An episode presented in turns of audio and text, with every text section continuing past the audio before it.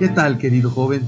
Es un placer para mí nuevamente estar contigo y poder estudiar juntos la palabra de Dios a lo largo de estos temas que estamos disfrutando juntos. Hoy quiero hablarte de un tema muy importante, las decisiones. Decisiones, sí, la vida se trata de decisiones. Tú no defines tu futuro con una decisión, pero sí con la suma de muchas decisiones. Te guste o no, todos tomamos decisiones. Y esas decisiones van definiendo lo que va a ser nuestro presente y nuestro futuro. El pasado no lo podemos cambiar, pero sí podemos construir el presente y proyectarnos al futuro. Bienvenido pues conmigo, acompáñame y vamos juntos a hablar sobre este importante tema de las decisiones. Porque las decisiones que asumas en tu juventud determinan tu senda hacia el triunfo o, hacia el fracaso. Quiero que sepas que la vida siempre va a estar llena de decisiones. ¿Qué vas a comer? ¿A dónde vas a ir de vacaciones? ¿En qué escuela vas a estudiar? Y etcétera, porque la lista es interminable. Abarca desde las resoluciones más sencillas hasta las más complejas. Pero creo que existen cuatro decisiones fundamentales en la vida que realmente van a construir tu presente y van a determinar tu futuro. Y son de gran importancia.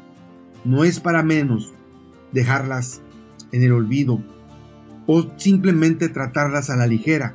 No, porque si eliges mal, será como una losa pesada que cargarás a lo largo de tu existencia. Si tus elecciones son apropiadas, podrás hacer frente a todo escollo y tendrás la libertad de eludir los peligros que te acecharán, sin duda alguna, como un ciervo lo hace cuando evade el peligro inminente de un depredador. Ahora, ¿cuáles son esas importantes elecciones que tendrás que tomar? Bueno, es importante establecerlas y definirlas, y de eso se trata el tema. Así que acompáñame, vamos a empezar estudiándolas. Pero antes vamos a hacer una oración. ¿Qué te parece?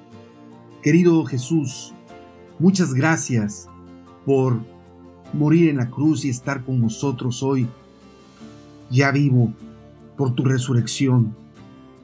Gracias Dios Padre por enviar a tu Hijo amado. Y en este momento invitamos la presencia de tu Espíritu Santo para que nos ayude a entender más el plan que tú tienes para cada joven y señorita. Así que acompáñanos te pedimos todo esto en el nombre de Jesús. Amén. Antes de comenzar a analizar estas decisiones, déjame darte algunos consejos. Primero, no tengas miedo a los reveses que la vida te da. La sociedad dirigida por los medios de comunicación y televisión continuamente venden a muchos de los jóvenes la idea falsa sobre el éxito. Hacen creer que el éxito solo viene asociado con riqueza, fama o popularidad una persona exitosa, dicen muchos medios, es la que usa cierta marca, compra cierto aparato electrónico, o la vida le sonríe en todo lo que emprende. Sin embargo, la piedra angular del crecimiento personal no está en las cosas temporales, amigo joven, ni en las marcas famosas que tú compres, sino en cómo encaras los fracasos y qué aprendes de ellos.